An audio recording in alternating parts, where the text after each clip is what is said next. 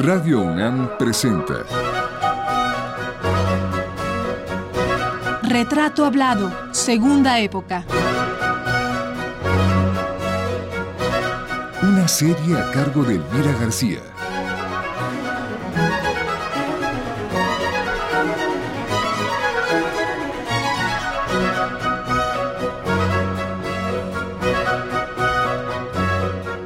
Guillermo Arriaga, quinta y última parte.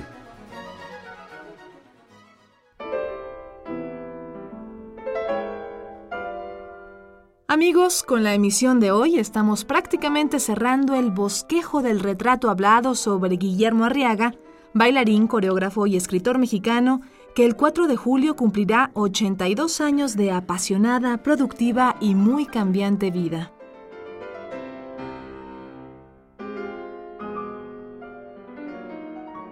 Este programa ha sido un acercamiento apenas a la pluralidad profesional de Guillermo, quien lo que menos ha tenido es miedo para enfrentar la adversidad y los singulares retos que le deparó y sigue presentándole la vida. Hoy, además de charlar con nuestro invitado, mencionaremos algunas de las muchas tareas por él realizadas, así como los reconocimientos que ha recogido en el largo camino ya andado. Por ahora, ¿qué le parece a usted si abrimos la boca con su voz y su prodigiosa memoria? Porque ¿De qué no se acuerda Guillermo? ¿Cuándo le dices adiós a la coreografía y a la danza? Aunque sé que la volviste a bailar en el 90. No, yo nunca le he dicho adiós ni a la coreografía ni a la danza, no, no, no nunca le he dicho ¿Pero tú como bailarín? Como bailarín, bueno, pues te digo, fui funcionario, andaba metido en 40 broncas, en administración, en todo. La coreografía es un es un oficio de todos los días. y, en cuanto a, a mí como bailarín, pues te digo, yo me la pude echar a los 50, porque nadie quiso bailar mis zapatos. nadie, nadie, no lo encontramos. ¿Qué has aprendido tú de los fracasos, Guillermo? O de, no de los fracasos, sino de los... Mira. De los cierres de Claro que se aprende, se aprende. Y quizá más se aprende, quizá más se aprende cuando tienes la humildad que es importantísimo, de medir tu éxito. Cuidado, cuidado, eso es muy difícil. Si tú no eres fuerte, pues un fracaso te, te lleva al sótano. Si tú eres fuerte, muestra tu fortaleza con la humildad suficiente para aguantar el éxito. Que eh, para mí eso es... Que no te marees en, el ladrillo. Bueno, y luego te vas a hacer una, te vas a la Olimpiada Cultural con el mismo presidente que te quitó la compañía.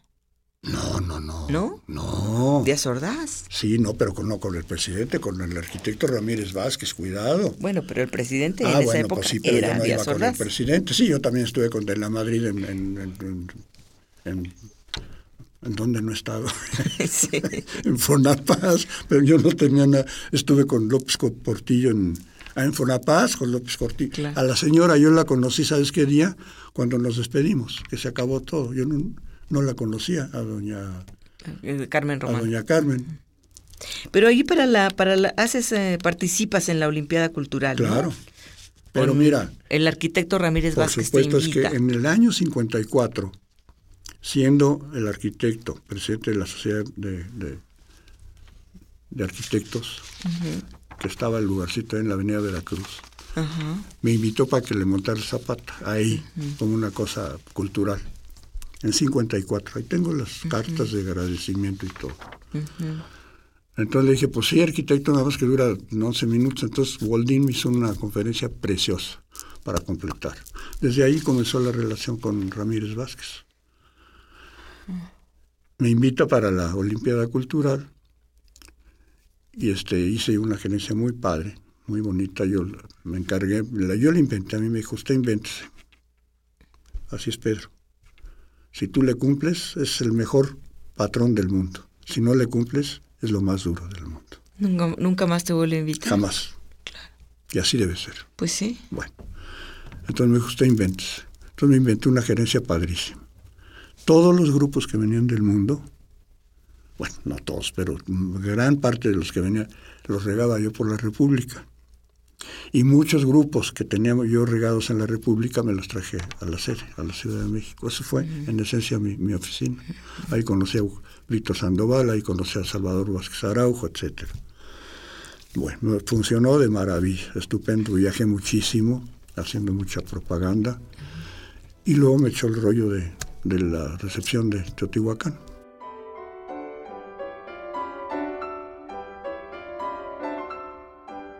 Pues bien, en este recuento de la trayectoria profesional de Guillermo Arriaga, hay que mencionar que estudió música clásica con Pedro Menchaca y folclórica nada menos que con don Vicente T. Mendoza y don Marcelo Torreblanca. También ya nos contó que estudió teatro con Sequi Sano, Ignacio Retes y Fernando Wagner. Asimismo, conoció de artes escenográficas a través de Julio Prieto y Antonio López Mancera. Una vez que optó por llevar la danza en su vida, conquistó ser primer bailarín de la Academia de la Danza Mexicana y del Ballet de Bellas Artes, amén de todos los éxitos que cosechó como coreógrafo de Zapata y El sueño y la presencia, entre otras de sus obras, y como director de agrupaciones dancísticas.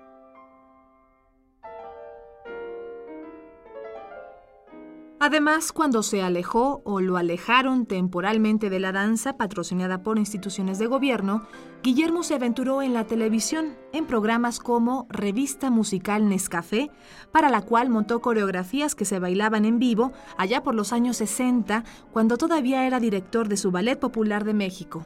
Luego, cuando ese ballet se desintegró por falta de apoyo, cosa de la que ya platicó, Guillermo aceptó una invitación del fundador de la televisión comercial, don Luis de Llano, para montar danzas en un cabaret de moda a fines de los 60, El Señorial.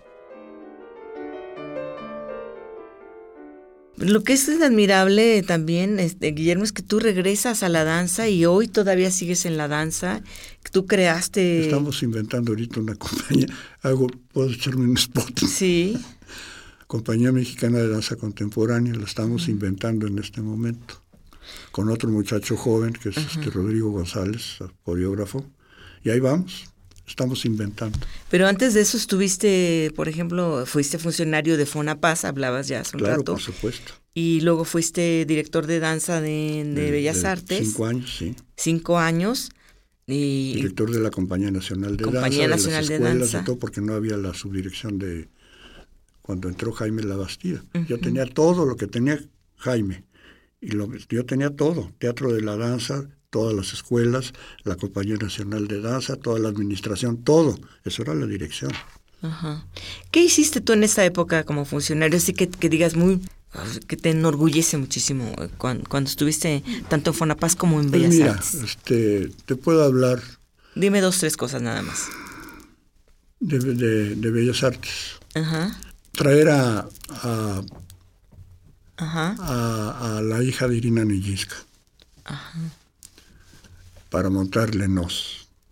Y invitar a coreógrafos mexicanos, a Gloria Contreras, a Chepina Lavalle, etcétera, a montar obras de coreógrafos mexicanos, que estaba, la compañía estaba un poquito olvidada en ese sentido. Esos son mis- en, en un momento muy difícil porque fue una crisis espantosa la del 82, 83. Y contra viento y marea salvé Lago de los Cisnes que estuvo a punto de, Sí, pues es una devaluación de tremenda en esa perecer época. y la salvamos.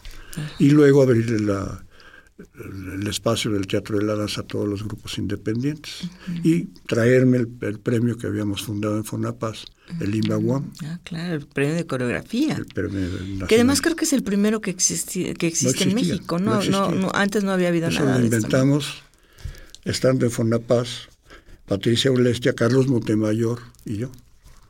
Y cuando pasé a Bellas Artes, me lo traje yo a Bellas si no hubiera muerto.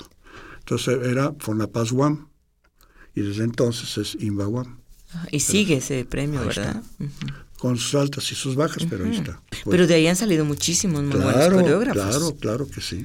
Muy, esa muy era, buenos. esa era la, la- la idea fundamental.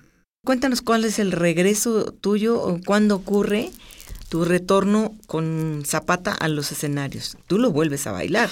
Decías hace, hace un rato, nadie quería bailar tu Zapata. Yo tenía 10, casi 10 años en el disco, ¿no? Ujú. Entonces yo me lavé mucho el cerebro. No quise estar pues llorando que porque no estaba en Bellas Artes y porque no estaba. Yo me lavé el cerebro y dije, bueno, este es el mundo que tengo que enfrentar y lo enfrento. Acerca de los 10 años, en el año 79, si no me equivoco, me habla Víctor Sandoval. Era subdirector de, del INBA entonces. Yo no conocía al licenciado Bremer. Entonces, a finales de ese año, había un gran homenaje al centenario de Zapata. Entonces me habla Víctor, que teníamos años de no vernos. Y me dice, mira, te hablo de parte del licenciado Bremer, porque quiere que le prestes tú las cositas que tienes de, de Covarrubias, de Zapata, litografías, como no, con muchísimo gusto. Pero además quiere, quiere que, que remontes el Zapata. Yo tenía 10 años de no ni pensar en él. Dije, pues déjame ver, era julio. Esto era para noviembre, diciembre, primeros días de diciembre. Le hablé a Cora, porque Cora fue compañera con mi zapata mucho tiempo. Le dije, Cora, pues ahí esto, me dice, qué barbaridad. Le dije, pues yo no me acuerdo de nada. Además no estaba ni grabado, ni video, nada, pues, todavía. O sea, el zapata ya no se, no se había bailado desde el 53. Desde el... Uh... 4, 53. No, no, no, no, no. no se siguió bailando. Sí, se siguió bailando. Pero yo, yo en lo personal... Tú no lo habías bailado. borrado. Entonces, este, pues, le hablé a Salvador Vázquez Araujo, que era director de las entonces, para pedirle un salón. Ya le expliqué cuál era el problema. Sí, cómo no, en la noche, a tal hora. Y ahí voy con Cora a empezar a recordar de Coco. Porque lo terrible es que yo me había borrado este, psíquicamente todo lo de la danza. ¿Y no hiciste anotaciones? Ah, pues ahí comenzamos. Ahí me dio, tuve una amnesia brutal, el, el primer ensayo. Me quedé sin saber quién era yo. Una, de, los nervios. Sí, una, presión brutal. Total que empezamos, empezamos, ya fue fluyendo, fue fluyendo. Y no hubo un bailarín que quisiera bailar zapata. Y no te hablo de buscando? Oh, por todos lados. Por todos, nadie quiso. Llegó noviembre. Y yo, ¿y ahora qué hacemos? Y me dice Víctor, pues ya está programado y todo, y que Nacho López Tarso, que con los corridos mexicanos, y que el otro, y que no sé qué, y tu zapata ahí está, dentro de la exposición, todo en Bellas Artes. Pues me lo echo. Y me lo eché.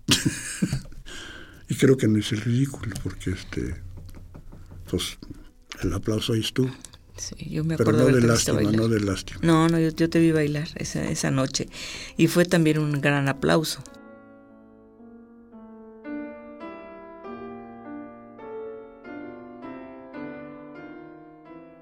En este andar por la vida, abierto a decir que sí a todo trabajo artístico que se le propusiera, Guillermo aceptó montar algunas coreografías para películas mexicanas de finales del 60 y principios de los 70.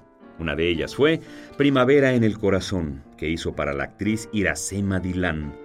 Y en el colmo de su versatilidad, Guillermo Arriaga, cuando comandaba su ballet folclórico mexicano, se presentó al lado de Cantinflas en el Dodgers Stadium de Los Ángeles, California. Esto ocurrió en octubre de 1965, ya cuando nuestro personaje conquistaba otros horizontes dancísticos, no exactamente los que él quería, pero que le daban satisfacción y dinero. Pronto sus rumbos iban a ser todavía más cambiantes y nos lo cuenta.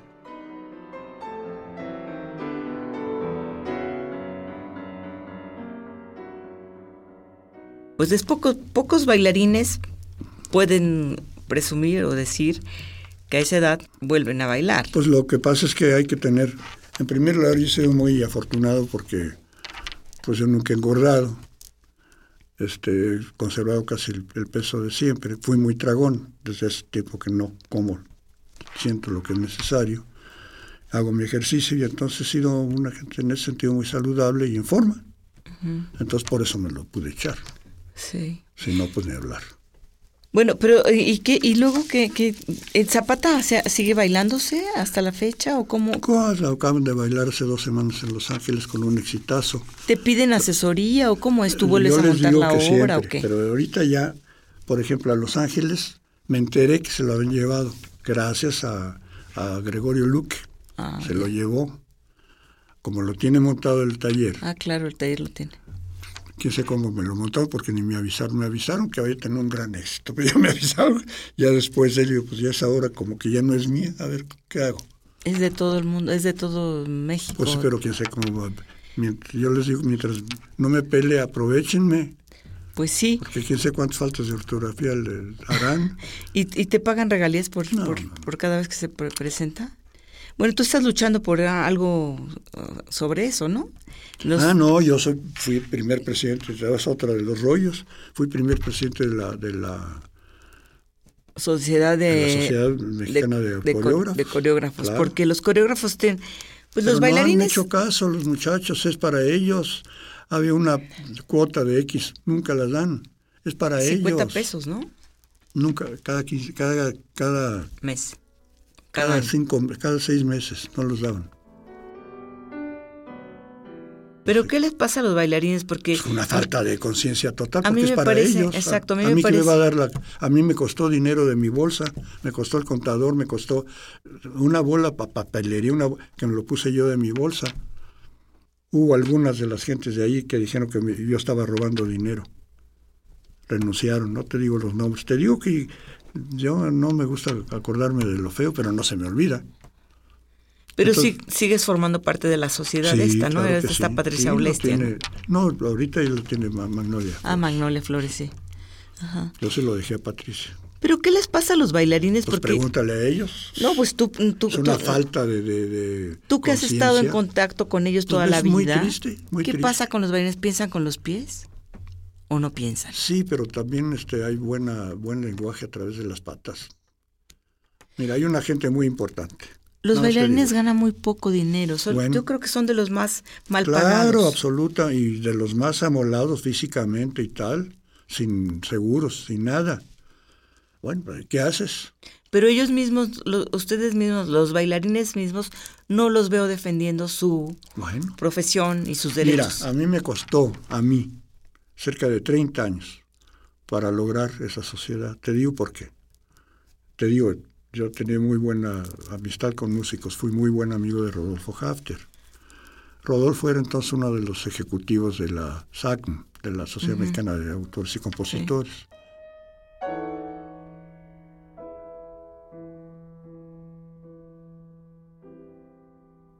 Guillermo Arriaga, al lado del polifacético Alejandro Jodorowsky, fue cofundador del primer grupo mexicano de mimos. Luego del dramático 68, al terminar los decimonovenos Juegos Olímpicos tan manchados de sangre, Guillermo Arriaga se fue a trabajar al conjunto típico tamaulipeco. Era 1969 y a partir de esa fecha y toda la década del 70, la vida profesional de Arriaga volvió a dar otro salto, ahora hacia la industria disquera, en la empresa Musart, donde primero fue jefe del departamento de radio y luego de promoción y publicidad. A finales de 1973 dejó Musart y se fue con Peerless, donde permaneció hasta el año de 1980. Tú estás escribiendo, bueno, sé que escribes desde hace mucho, pero ahora sí, ya sé, ya me dijiste que no te has alejado ni de la danza ni de la coreografía. Nunca. No, no, no, nunca, nunca. Sin embargo, supongo que hay momentos en que tú te dedicas más a, a pensar y escribir que a bailar y a hacer sí, coreografía. a ¿no? bailar, ya- a bailar ya no. Poner o montar sí. Pero claro, para mí este, escribir ha sido un remanso maravilloso, una fuga, si podemos decirlo. En lugar de estar creando en el salón pasos, pues escribo y me sale y me gusta mucho. Escribo poesía también, que esa la tengo guardada. No sé si será buena o mala. ¿Desde cuándo empezaste a Desde muy joven, desde muy, muy joven. Canciones Mis también. canciones también desde muy jovencito. Ajá. La primera, una de mis primeras canciones, le puse letra al Marinero en Tierra de, de Rafael Alberti. Mira nada más. Sí. Este, y entonces, ¿qué, qué haces hoy? Actualmente, ¿escribir? Sí, sí, estoy escribiendo, estoy trabajando para la nueva compañía. Ajá. Este, Y acabo de ser jurado para 28 becas del FONCA. ¿Y das talleres de coreografía o de danza? Eh, Hace un poquito de tiempo que no, pero sí ahí lo tengo establecido. Por otro lado, me acaba de llegar un texto muy importante de España sobre la sociología de la danza, que también lo tuve que revisar y hacer un prólogo, y ahí estamos. Continuando con nuestra revisión curricular, diremos que Guillermo Arriaga es fundador y gerente de programación de Fonapaz hasta el año de 1982, fecha en que esa dependencia cultural desaparece prácticamente. El maestro vuelve entonces a quedarse sin trabajo y sin dinero, pues ya sabemos que no heredó de su familia materna la virtud de hacerse de un capital monetario.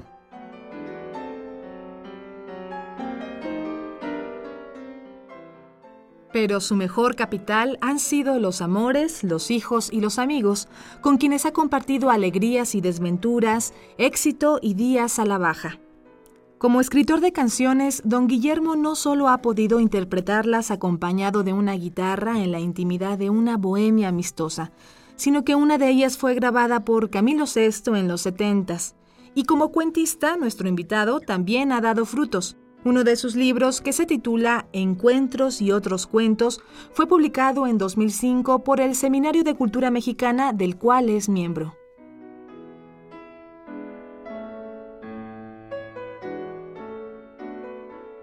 ¿Qué balance haces tú de, este tu largo andar por la vida? Pues mira, tengo que hacer un balance a mi edad que resulta muy, muy alentador, muy positivo y muy agradecido con la vida porque pues poca gente a, mi edad ha tenido las satisfacciones que he tenido yo. Y como siempre he dicho, pues soy, tan privilegiado que después de ser bodeguero y de ser office boy y de, y de ser disquero, pues realmente en, en, general lo que he hecho en mi vida es lo que me gusta. Entonces, como decía alguno de los pensadores griegos, ¿verdad? Que el hombre que, que trabaja en lo que le gusta, en ese momento deja de trabajar. Y eso es sabio. Y ese, ese, privilegio lo he tenido yo en general en mi vida. Pues tengo que, agradecerlo. Tú hiciste pocas coreografías y bueno, yo aquí me, me, remitiría o me acuerdo de Juan Rulfo que escribió pocos libros, pero muy buenos. ¿Tú crees que pudiste haber sido más prolífico, más productivo en, en la danza y más y mejor ser humano? Pues no, mejor ser humano no creo. No creo que he sido ni muy buen ser humano ni una porquería tampoco. Creo que soy una gente noble, que, quiere a la gente, quiere a su prójimo. Tengo un enorme amor por, el prójimo. Y, pues, ¿qué puedo decir? Este, ¿Y como coreógrafo? Ah, pues, pues, es una hipótesis, no sé, porque te digo, mi vida fue tan encontrada en determinados momentos en que tuve que cambiar el rumbo.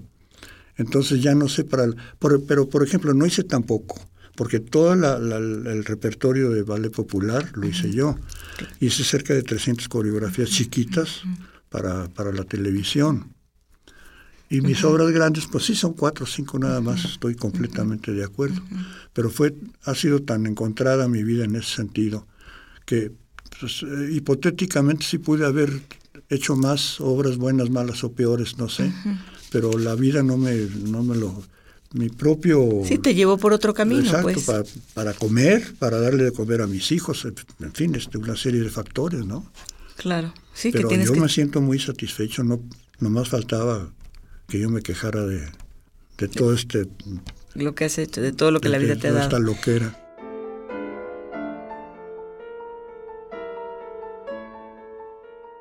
Dando otros grandes saltos en la trayectoria del maestro Arriaga, hay que decir que a partir de 1983 y hasta el 88 fue director de la Compañía Nacional de Danza del Instituto Nacional de Bellas Artes y asesor del Festival Internacional Cervantino. En su preocupación por la evolución de la danza mexicana, Guillermo había fundado unos años atrás el Premio Nacional de Coreografía que hoy continúa, ahora, en manos de Limba.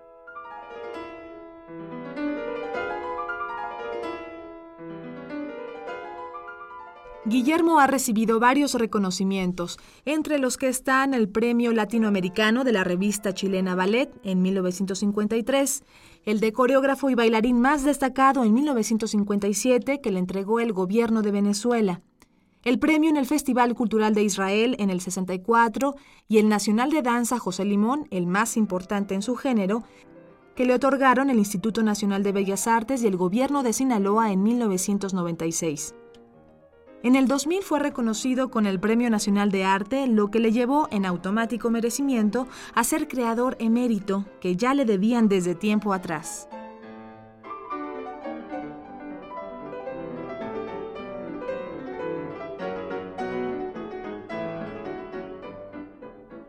Pero ¿qué te falta por hacer en esta vida y vivir? Pues, ¿Cómo qué? ¿Qué no has hecho que se te antojaría hacer? No, no, ya mejor ni digo.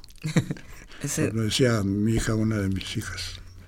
Dice, papi, ¿tú cómo, cómo sabes tantas cosas? Le digo, porque, porque yo aprendía, yo empecé a estudiar cuando salí de la escuela. Yo no terminé la secundaria. Dice, ¿pero qué no has hecho? Le dije, mira, mi hija, no, no he hecho un prostíbulo porque ya llegué muy tarde. Estaban inventados. Bueno, ¿cómo quieres que te recuerde la gente? ¿Cómo soy? Con mis cualidades y con mis errores y con mis defectos. Ni más ni menos. Que no me idealicen ni me, ni me apedreen tampoco. ¿Cómo soy? Y tú que eres escritor, eh, ¿escribirías tu epitafio o ya lo tienes escrito? No, yo no quiero epitafios. Ni quieres No, yo lo que quiero es que me echen al mar. al mar. En polvo, no, no, no en calavera, ¿eh? Y si no, si les cuesta muy caro, pues que me echen a Chapultepec o en Xochimilco. Total, soy chilango, pues. Pero al agua, eso sí. Bueno, pues gracias, Guillermo. no, al contrario. Hay, como siempre, mucho más que decir de nuestro invitado. Por ahora, cerramos la serie diciendo que a sus casi 82 años de edad, el maestro Arriaga sigue trabajando. Es fundador y miembro de un organismo en defensa de los derechos de autor de los coreógrafos mexicanos. Sigue dando charlas sobre danza, hace presentaciones de libros, escribe y canta sus canciones. Es pues un amante de la vida.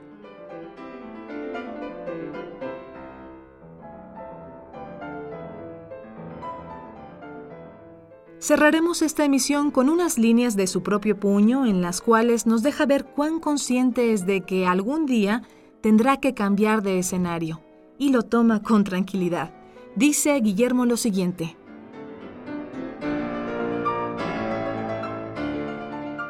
Amo la vida, pero uno, como en cualquier viaje, tiene que ir preparando el equipaje, arreglando cosas, cepillos, peines y memorias.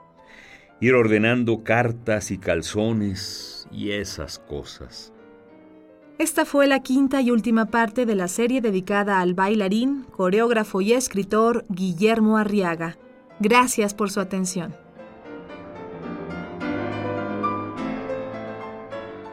Participamos en esta emisión en la grabación Miguel Ángel Ferrini, en el montaje Miguel Ángel Mendoza, una producción de Arturo Flores Félix con las voces de María Sandoval y Juan Stack.